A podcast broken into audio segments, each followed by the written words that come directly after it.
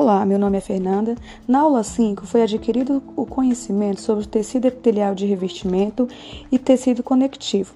No tecido epitelial de revestimento ou tecido epitelial granular, no caso do tecido de revestimento, são os tecidos que revestem a superfície dos órgãos, sejam ela interna ou externa. No tecido epitelial granular, como o nome já diz, vem do por conta das glândulas que têm a função de secretar absorção de substância. Fazer a classificação desse tipo de tecido epiteliais de revestimento, no caso são eles: epitélio simples, epitélio estratificado e epitélio pseudoestratificado. Segundo o número de camada, os epitélios podem ser classificados em pavimentoso cúbicos primático, também conhecido como colunar cilíndrico.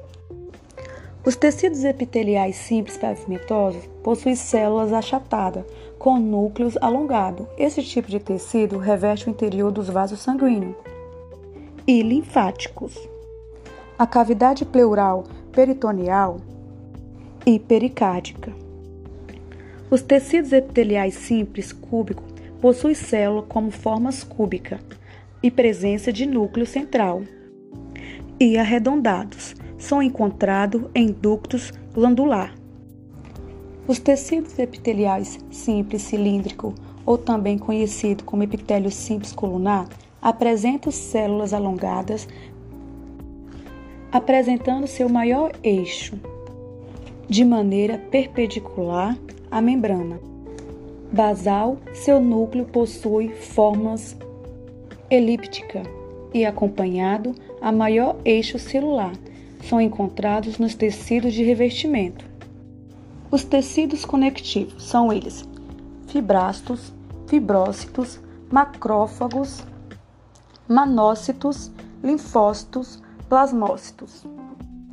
Diferenciar as células que compõem os tecidos conectivos de acordo com sua função são eles: adiposo, que é formado por célula que armazena gordura, está localizado embaixo da pele, envolto de alguns órgãos. Entre suas principais funções está o armazenamento de energia e isolamento térmico, e proteção contra impacto e secreção de algumas substâncias. Cartilaginoso, que é resistente e flexível, está presente em órgãos como nariz e orelha amortece o impacto na coluna vertebral.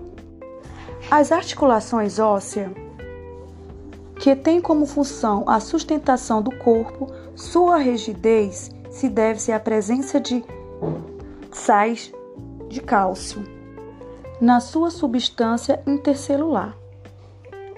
A sanguínea, que é o tecido líquido que forma o sangue, ele é constituído por célula que tem que atuam na coagulação, o transporte de oxigênio e na defesa do organismo. Obrigada pela atenção e isso foi o que foi visto na aula 5. Obrigada.